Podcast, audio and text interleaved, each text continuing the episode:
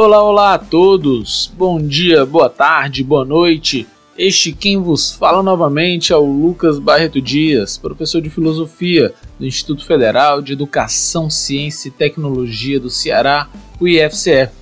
E hoje nós continuamos aí um pouco nossos bate-papos sobre filosofia política, sobre pensamento político e chegamos aqui um pouco já mais próximo de nós, né? Vamos falar um pouco de uma pensadora do século XX, né, uma pensadora que eu particularmente tenho um, um pouco de apego maior, já que minhas pesquisas principais acabam se movendo em torno né, da sua filosofia, em torno das suas considerações políticas, e essa autora é a Hannah Arendt.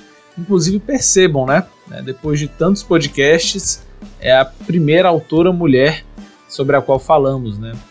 É, em outro momento a gente pode discutir um pouco essa pequena quantidade de autoras estudadas na tradição filosófica. Né? Não é algo à toa, não é algo simplesmente marginal, mas faz parte de, de muitas outras considerações políticas que se poderia fazer com relação à transmissão e omissão de muitos conhecimentos e muitos pensamentos. Né? Então, sem muitas delongas, nosso plano desse episódio de hoje, dessa nossa aula, episódio de hoje, é tentar explorar simplesmente alguns dos principais conceitos políticos da Hannah Arendt, tentar mostrar um pouco é, a partir de onde que surge algumas das suas considerações políticas principais. É, não vou aqui entrar tanto no pensamento filosófico, vamos dizer assim, mais geral da Hannah Arendt, mas vamos ficar um pouco mais vinculados aqui ao seu pensamento político. Então, de onde é que surge esse pensamento sobre a política da Hannah Arendt e como é que alguns de seus conceitos serão gestados, né? Como é que a Hannah Arendt vai, a partir das experiências políticas do século XX, elaborar conceitos como totalitarismo e como é que vai aparecer a partir disso também uma certa defesa da política vinculada às noções de liberdade e de pluralidade.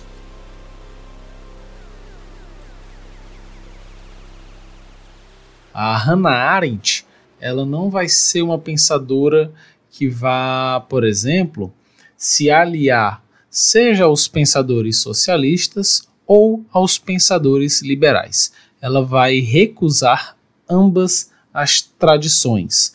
Né? Inclusive, isso faz com que ela seja muito criticada por ambas. Né?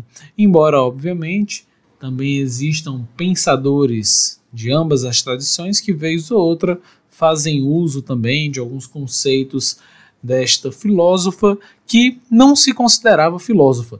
E isso é interessante. A Hannah Arendt é uma pensadora que surge no século XX, muito vinculada aos pensamentos filosóficos da sua época mesmo. É, ela começa os seus estudos na Alemanha, ali no início do século XX, e provavelmente seria uma uma, uma grande filósofa de toda forma, mas com pensamentos talvez não tão voltados à política.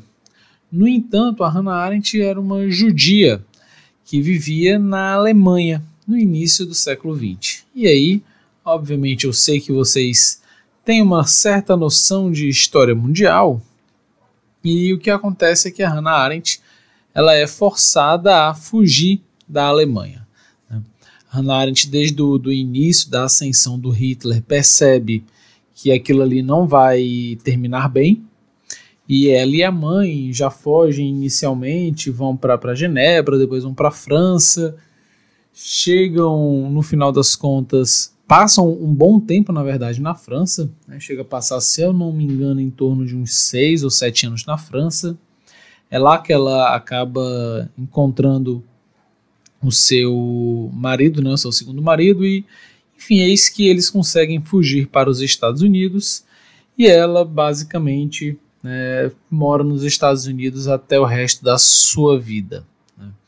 Ela não chega a voltar a morar na Alemanha, embora né, vá lá ainda algumas vezes durante a vida e tudo mais, mas ela passa a investigar inicialmente apenas a esse, esse pensamento um pouco mais vinculado à política que está acontecendo ali no momento. Né? Quando a Arendt chega nos Estados Unidos, início da década de 40, e enfim, tá ali no auge da guerra, ela está trabalhando muito, tanto escrevendo sobre tudo isso que está acontecendo, né, quanto também auxiliando os refugiados de guerra. No entanto, quando ela descobre, né, quando eles têm, enfim, a notícia da existência, efetivamente falando, dos campos de concentração, a Hannah Arendt ela fica transtornada com isso e começa a pesquisar ainda mais isso que ela vai chamar de novo modelo de política, ou melhor, novo modelo de governo, para ser mais exato aqui com os termos, novo modelo de governo que passa a existir no século XX. A Hannah Arendt ela olha para aquilo que está ocorrendo, sobretudo de início na, na Alemanha nazista, e ela percebe que nenhum conceito da filosofia política, de toda a tradição, é capaz de explicar aquilo. Né? E que, no fim das contas, aquilo que está ocorrendo, naquela forma de governo que está existindo ali, ela não é igual a nenhuma outra forma de governo que tenha existido anteriormente. E aí, né, existem muitas pessoas que tendem a, a querer igualar totalitarismo, que é o que a Arendt diz que é o que está ocorrendo ali, com uma tirania, por exemplo, com uma ditadura. E Arendt diz que não. Né? Eles têm elementos em comum, de fato, mas eles não são iguais. Isso porque, por exemplo, uma ditadura, uma tirania, ela em geral vai funcionar com base em um grupo ou um indivíduo que está no poder e que as coisas que ocorrem simplesmente dizem respeito ao interesse particular e privado daquele indivíduo e daquele grupo para se manter no poder e continuar, obviamente, perpetuando ali o seu modelo de dominação. Isso é um modelo básico, vamos dizer assim, de tirania e de né, ditadura. No entanto, em geral, as tiranias e ditaduras elas retiram dos indivíduos os seus direitos políticos, ou pelo menos reduzem muito esses direitos políticos, principalmente no que tange à participação efetivamente popular nas decisões políticas, nas decisões públicas. Então, a existência pública dos cidadãos deixa de existir e eles passam simplesmente a viver suas vidas na esfera social comum né, e também na esfera privada. Então, numa tirania, numa ditadura, é, as pessoas até podem né, ser minimamente felizes no seu dia a dia e tudo mais, mas não tem a possibilidade de opinar politicamente. No totalitarismo, isso não é assim tão simples. Né? No totalitarismo, além de você perder qualquer tipo de direito político, você, na verdade, também perde direito a qualquer tipo de privatividade, né? ou seja, aquilo que envolve a, por exemplo, a, a, não apenas a posse de algo, tá? Só para deixar claro, mas aquilo que envolve um, um, uma certa dimensão da sua vida que diz respeito apenas a você e aos seus amigos, sei lá, esposa, pais, mães, essa dimensão da vida privada, a vida que ocorre dentro da nossa casa, dentro da casa dos nossos familiares, é, isso é perdido na, no totalitarismo. Isso porque, para o totalitarismo, é necessário que haja, funcionando ali concomitantemente, um modelo de fiscalização da vida plena daquela pessoa. Porque a ideia do totalitarismo é gerar a dominação total. E aí veja, o nome totalitarismo ele vem justamente por isso, que a ideia dele é dominar completamente, primeiro, o indivíduo, então ele domina politicamente, então o indivíduo deixa de ter vida pública, domina na privatividade, ele não tem mais um espaço que seja completamente privado dele, né? ele pode estar sendo vigiado a qualquer momento, ele não confia em ninguém, e também, a Arendt vai demonstrar isso, ele aos poucos vai perdendo a própria capacidade de raciocinar, a própria capacidade de pensar. É, em geral, isso vai significar que, para Arendt, esse modelo de governo ele depende de uma coisa que nós chamamos de sociedade de massas. É, ele vai gerar a solidão das pessoas. E solidão, gente, não é você, por exemplo, estar isolado. Solidão, solidão não é você estar, por exemplo, sozinho num, num quarto ou algo do tipo. Solidão é um tipo de sentimento que nós podemos sentir, né, uma, uma situação existencial que nós podemos ter, mesmo quando estamos entre muitas pessoas. Né? Talvez alguns que estão ouvindo agora esse podcast consigam imaginar momentos em que se sentiram sozinhos, mesmo estando no meio de várias pessoas. Para Arendt, isso é um dos tipos de, vamos dizer, sentimentos, um dos tipos de situação existencial que o totalitarismo gera nas pessoas. A gente, inclusive, às, às vezes também pode chamar essa solidão de desamparo. Você se sente desamparado. Você não se sente, por exemplo, confortável, efetivamente falando, é, para pensar. Né? Você sequer consegue pensar bem porque você se sente ali completamente para baixo. Então, o totalitarismo ele gera todo esse procedimento. Ele não permite, por exemplo, é, aquele, aquele modelo de pensamento autêntico, aquele pensamento inovador, vamos dizer assim, é, ele não permite as opiniões pessoais, porque tudo tem que dizer respeito diretamente ao que o comando do governo, do regime totalitário indica.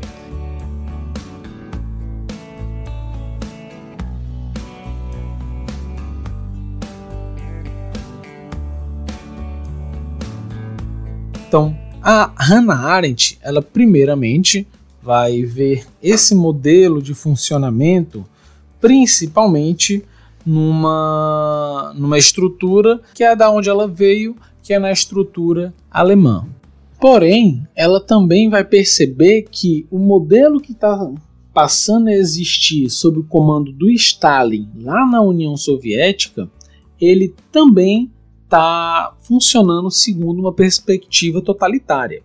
E aí eu quero fazer aqui um, uma ressalva, tá? A Arendt não está dizendo que todo regime comunista é um regime totalitário.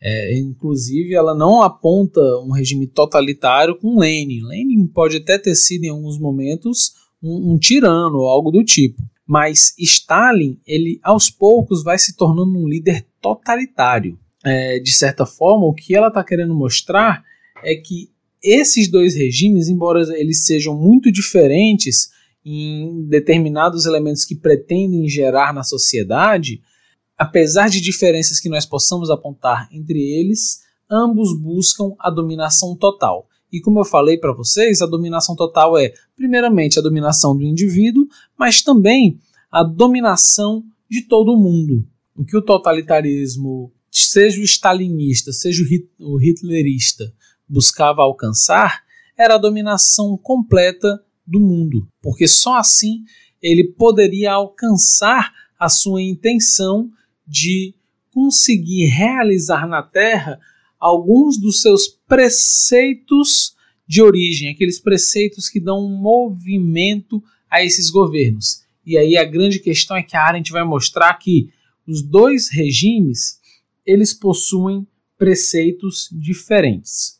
Ambos dizem ter sido capazes de descobrir qual é a fonte de origem pela qual toda sociedade existe e mais do que isso, diz que esses elementos eles são científicos ao ponto de que não podem ser de maneira nenhuma negados.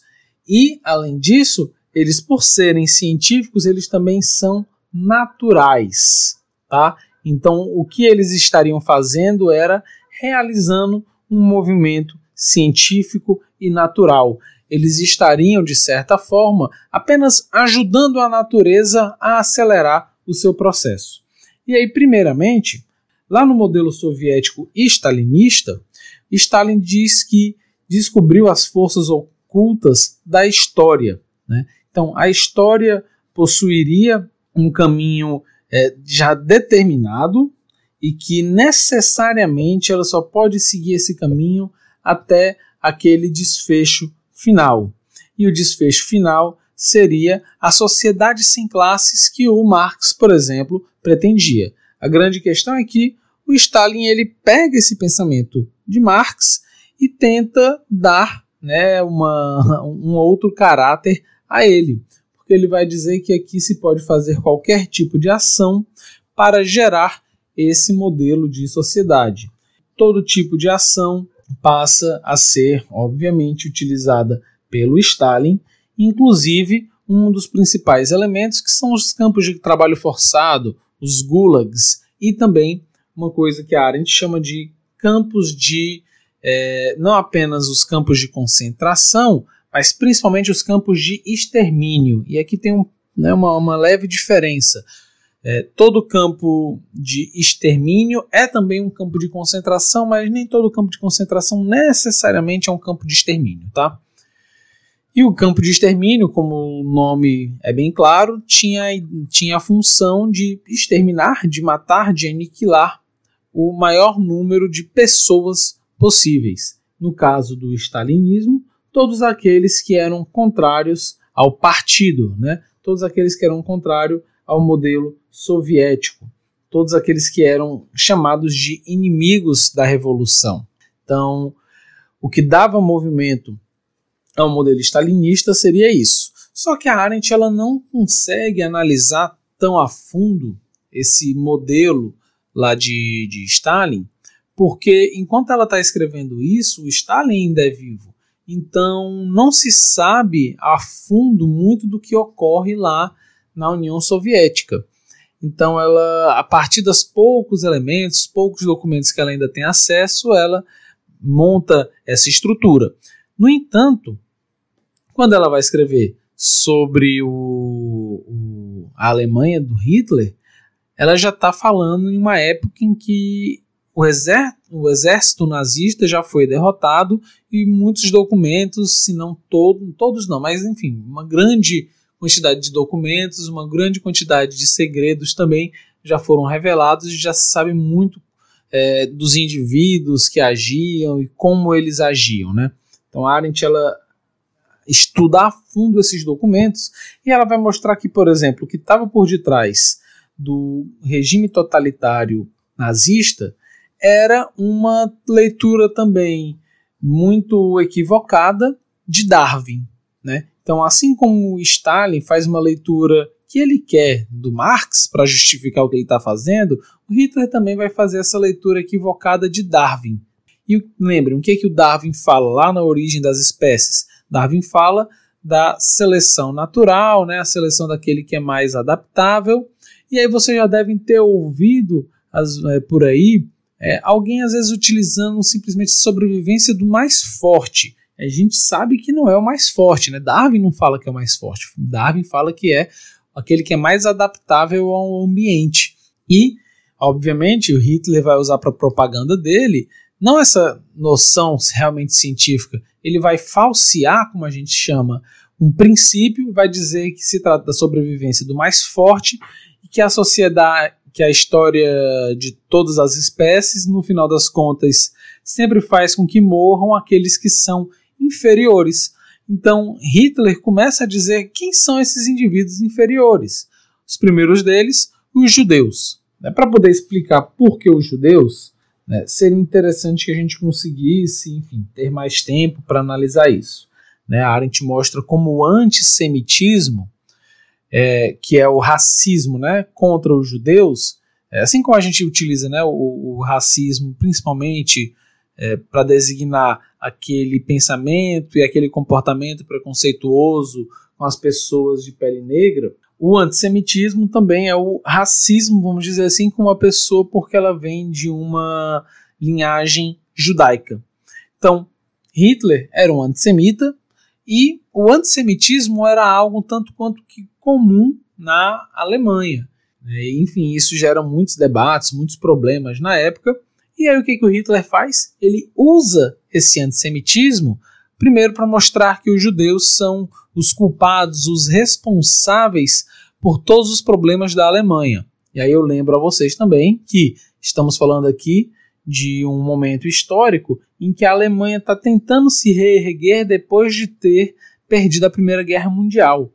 E Hitler aparece, consegue o apoio popular, não é eleito para como se fosse o primeiro-ministro, algo do tipo, mas ele é indicado para a chancelaria, porque ele tem também uma, uma grande quantidade de votos. O partido nazista tem expressão na eleição e ele acaba sendo nomeado, e a partir disso ele acaba adquirindo o comando de basicamente toda a Alemanha. E aí, para executar isso, né, para executar esse modelo de, de pensamento, ele utiliza então essa propaganda com uma maquiagem, vamos dizer assim, né, científica. E a partir disso, a Arendt vai chamar isso de ideologia. O que, que seria a palavra ideologia? Ideologia seria a lógica de uma ideia. Que ela fala o seguinte: olha, eles pegam aqui uma ideia, né, o stalinismo teria pegado ali a ideia de luta de classes, o hitlerismo teria pegado ali a ideia da seleção natural, colocam essas ideias como elementos norteadores, aquilo que está no início né, de todo o processo de pensamento, eles falseiam a interpretação desses princípios e aí faz toda uma lógica dedutiva falando o que, que se tem que fazer para executar aquele princípio. Né? Então, a lógica da ideia deles é uma lógica que vai levar à perspectiva do totalitarismo. Então, não é que Marx e Darwin né, sejam, vamos dizer assim, responsáveis por isso, mas, obviamente, os indivíduos que falseiam as é, teses, seja econômico-filosóficas, sejam científico-biológicas, né? É, enfim, as duas vertentes acabam pagando pato com isso, né? Então, Hitler vai, vai perseguir primeiro os judeus, vai perseguir então logo depois os comunistas e vai perseguir todos aqueles que não condizem com a tal da raça ariana, né? Com a raça dos teutões.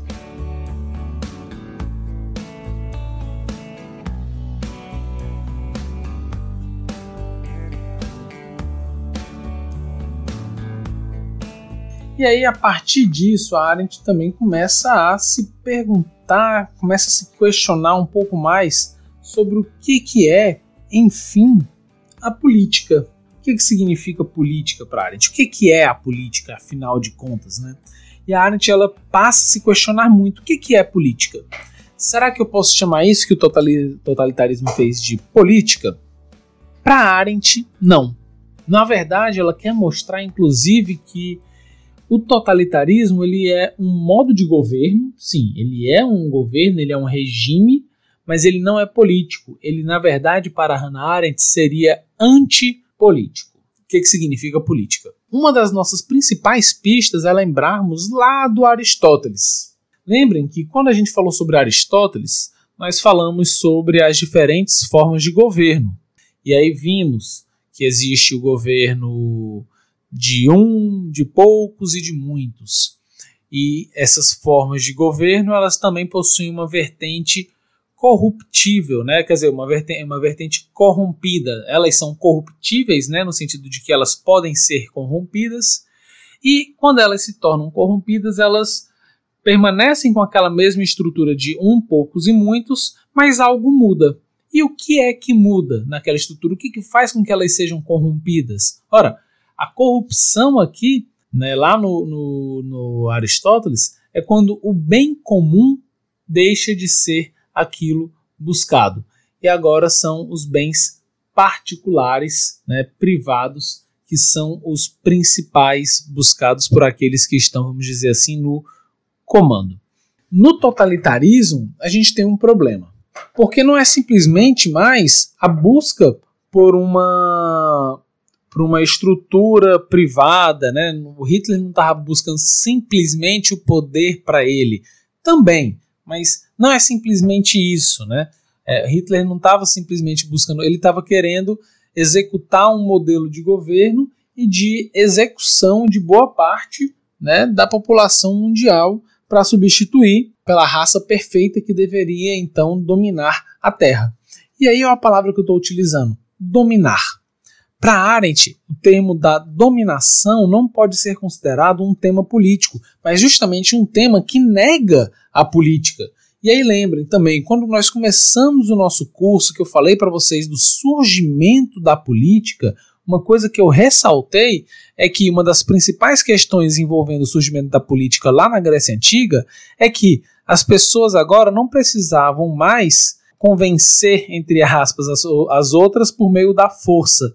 Não era mais a força que fazia com que as outras pessoas me seguissem, mas agora o que fazia com que as pessoas me seguissem era o debate público e a capacidade que cada um de nós tem de, tem de convencer os demais, de dar razões, de dar bons motivos, enfim, de realizar um debate. Então, Arendt diz que isso faz parte, efetivamente falando, da política. E qualquer tipo de governo que negue isso é um governo antipolítico, é um governo que está negando a política e está se aproximando, ela não vai utilizar essas palavras, mas a gente pode usar sem muitos problemas, está se aproximando da barbárie. Né?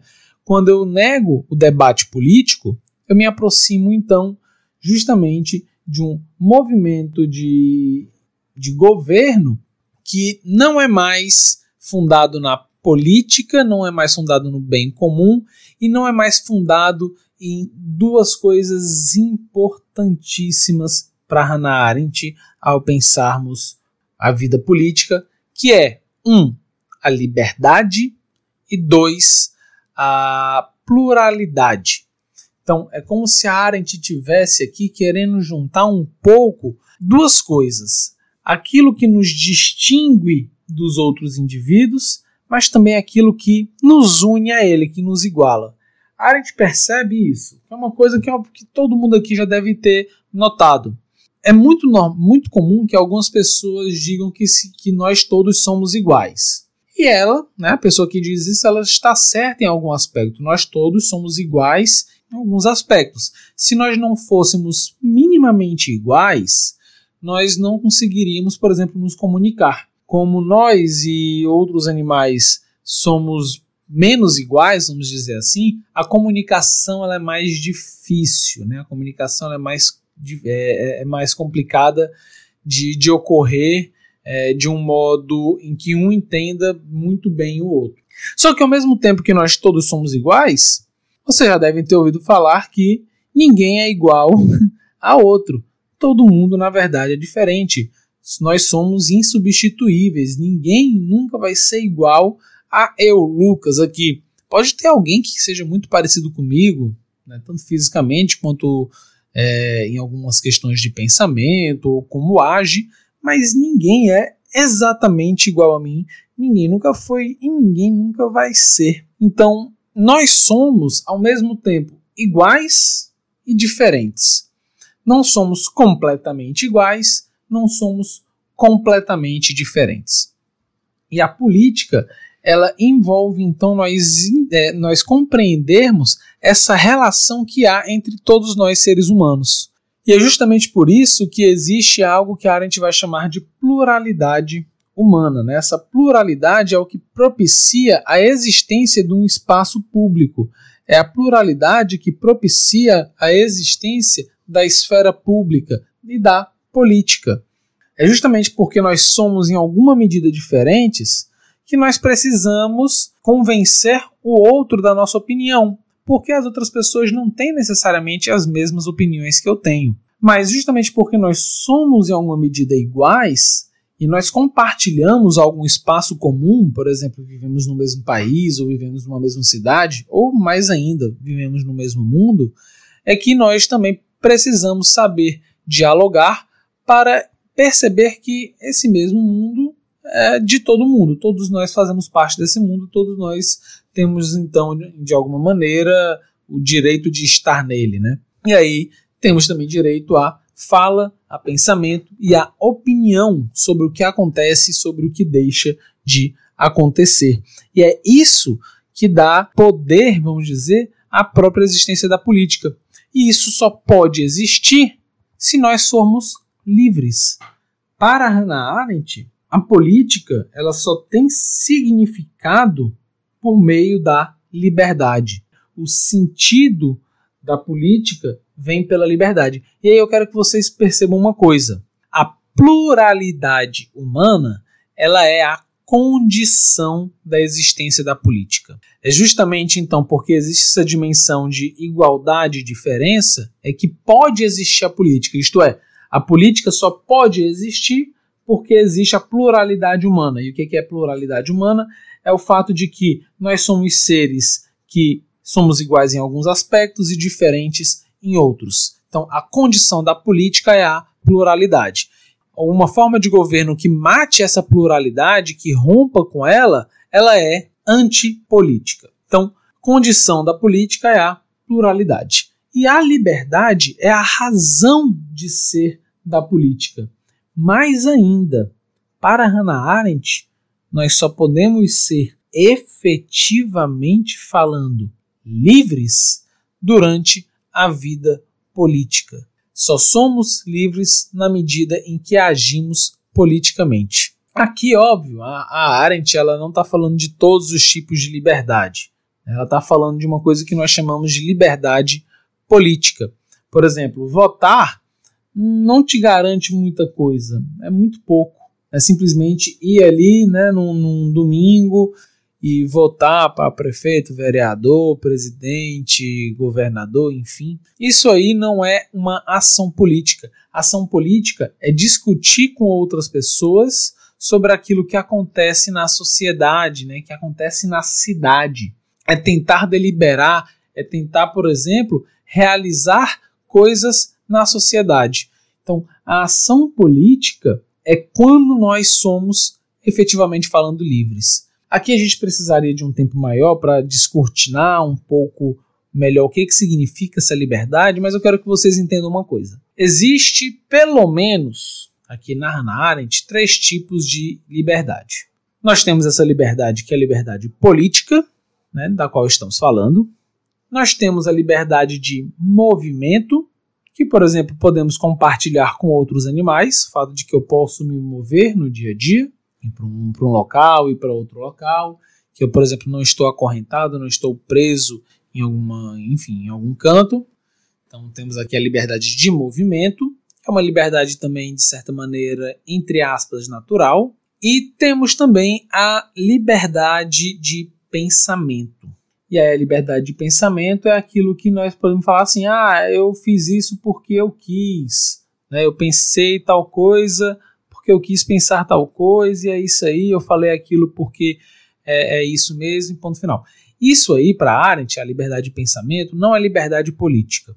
E talvez seja estranho para vocês, mas a Arendt ela nos mostra, inclusive historicamente, como a liberdade de pensamento ela só pode existir, ela só pode existir depois de existir primeiro a liberdade política e também a liberdade de movimento. Então a liberdade de pensamento é a última. Tem gente que entende ao contrário, né? Tem gente que entende que primeiro eu penso, né? A minha liberdade de, de é, minha liberdade começa no pensamento para depois existir na realidade. E a gente fala não, isso aí é uma ilusão.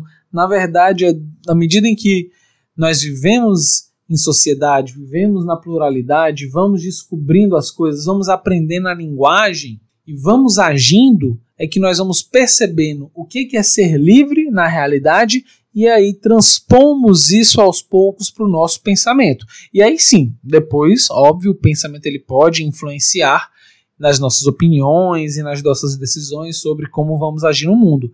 Mas para existir o pensamento, a liberdade de pensamento, primeiro tem que existir a liberdade é, no mundo, né? a liberdade real, não apenas a liberdade abstrata. Então, por isso que para Arendt a liberdade, ela de fato, ela só vai ser aprendida efetivamente falando, a liberdade como, como que ela entende ser liberdade é, na vida política.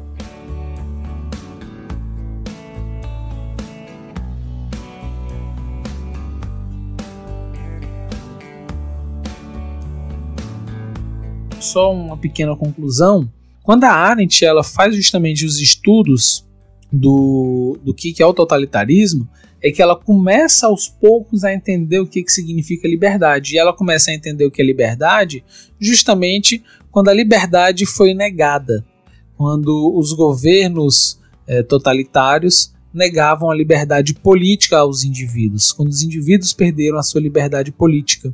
E aí isso fez com que eles perdessem inclusive qualquer segurança no mundo. Então, para Arendt, a principal coisa que deveria ocorrer numa sociedade é as pessoas participarem ativamente da política. A Arendt tenta pensar em um modelo de representação que não é igual ao nosso, mas que é baseado no modelo de conselhos, que é um modelo que os Estados Unidos tenta fazer um pouco, mas enfim, não é exatamente a mesma coisa que o que Arendt está dizendo, mas ela fala inspirada também no modelo é, estadunidense, que de alguma forma significa as pessoas conseguirem agir em pequenas, é, vamos dizer assim, pequenos blocos, esses pequenos blocos tiram, por exemplo, os seus representantes, e isso faz com que a gente tenha um contato direto, por exemplo, com o nosso representante. E isso nos liga melhor ao que realmente ocorre na cidade. Isso nos liga melhor às pessoas que tomam as decisões. Porque vocês talvez concordem comigo. A maior parte de nós não conhece pessoalmente os grandes políticos. A maior parte de nós talvez nunca nem tenha visto um pessoalmente ou apenas tenha visto né, quando eles inventam de sair andando de ônibus para tomar pastel com cana no centro, né, sai aí pelas periferias e outros bairros para aparecer para o povo. Né, muitas vezes a gente só tem esse tipo de contato com políticos. E aqui, né, com todo tipo de político na, em geral, né? Isso aqui tanto para a esquerda quanto para a direita no final das contas. Todos eles costumam utilizar isso, mas o grande problema para Arendt não é simplesmente o indivíduo político. O maior problema é o modelo de política que existe que produz essa estrutura na qual os políticos agem. Se a gente modificasse um modelo, então talvez a gente conseguisse melhorar, por exemplo, a nossa democracia, né? Talvez a gente conseguisse melhorar a nossa república, nos aproximasse um pouco mais das coisas. Para Arendt, trata-se de perceber que só existe política porque nós existimos. Então, as estruturas que nos afastam da, da, política ou que nos negam o acesso às decisões políticas é, não são governos efetivamente falando políticos. Inclusive, por conta disso, para Arendt, a existência de governos realmente políticos, em sentido forte, é raro. Né? Não é algo que ocorre cotidianamente. Às vezes a gente tem momentos em que realmente existe um debate político, mas infelizmente a Arendt percebe que a política está cada vez mais em decadência, sobretudo se continuarmos utilizando este modelo que nós ainda fazemos para realizar a política. Né? É necessário repensá-la e, para Arendt, nem o modelo liberal e nem o modelo comunista são capazes de proporcionar isso. Porque o modelo comunista, no final das contas, é, nos levaria, pensa Arendt, a pouca liberdade, embora muita igualdade, enquanto que o liberalismo ele levaria a uma liberdade não na política, mas a uma liberdade simplesmente de movimento, a uma liberdade é, que não envolve a vida política. Não é à toa que um dos principais modelos do liberalismo, como nós já vimos em outra aula, é a, o Estado mínimo. Então, a existência da política seria algo mínimo possível. Então, o liberalismo é um modelo, vamos dizer, político que é contra a política no final das contas, que para Arendt é algo contraditório. É uma liberdade que se afasta da política. E a Arendt acha isso completamente perigoso, porque esse modelo de pensamento ele acabou, por exemplo, auxiliando na subida do Hitler ao poder e também na subida do, do Mussolini ao poder na Itália fascista e na Alemanha nazista. Então, foram modelos de governo que, embora né, tanto Hitler quanto Mussolini, também é importante dizer isso, né, tanto Hitler quanto Mussolini eram contrários ao liberalismo e também ao comunismo, porém eles foram auxiliados diretamente pelos liberais, pelos grandes empresários da época. Né? Eles foram patrocinados principalmente por eles e foram, de certa forma, eles que também auxiliaram na produção das máquinas de guerra que ambos os países utilizaram. Então a Arendt vê que tanto o modelo liberal quanto o modelo comunista são problemáticos. E também por conta disso que a Arendt nunca se vinculou também, sempre teve muitos problemas em se vincular a esse espectro político que nós falamos hoje em dia de esquerda e direita, né? Ela sempre teve um pouco de problema com essa terminologia e o que ocorreu foi aquilo que eu já falei para vocês, né? Muitos da esquerda acabam ficando com raiva da Arendt porque ela critica o, o modelo soviético e muitos da direita ficam com raiva da Arendt porque ela critica o modelo liberal, libertário e neoliberal. Né? Então ela está criticando ambos e eu acho que isso é maravilhoso para que a gente tenha o que pensar, para que a gente consiga elaborar também o nosso próprio pensamento. Né? Assim como a Arendt conheceu outros modelos de fazer política, outros modelos de governo, outros modelos de regime, isso também é uma coisa que nós podemos fazer e que nós podemos, né, felizmente, buscar elaborar as nossas próprias opiniões. Encerro por aqui então esse nosso episódio de hoje, né? essa nossa aula, episódio de hoje sobre a Hannah Arendt. Espero que vocês tenham gostado e até mais.